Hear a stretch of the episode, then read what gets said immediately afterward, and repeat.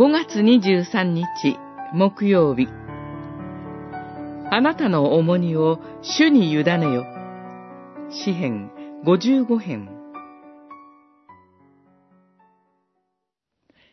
あなたの重荷を主に委ねよ。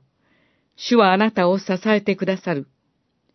主は従う者を支え、とこしえに動揺しないように計らってくださる。55編23節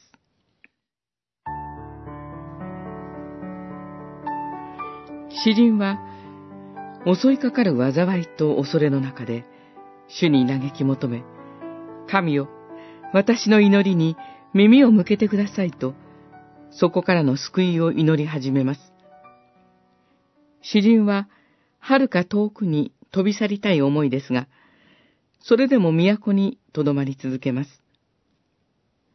そこには、不法と災いと労苦が満ちています。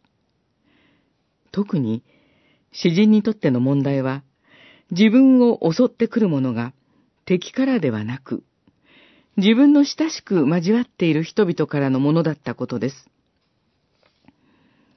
しかし、神を呼び求めると、神は私の声を聞いてくださり、私の魂をあがない出し、平和を守ってくださると語ります。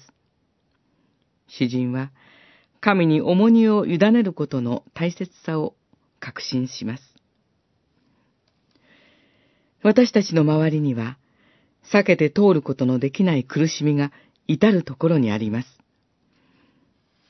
また、心打ち明けたともに裏切られることもあるかもしれません。しかし、神はご自分に従う者に目を注いでくださいます。神に重荷を委ねるなら、神は私たちを支えてくださり、見捨てられることはありません。私たちは、主に自分の心を明け渡して、主に望みを置く信仰に歩むことを願います。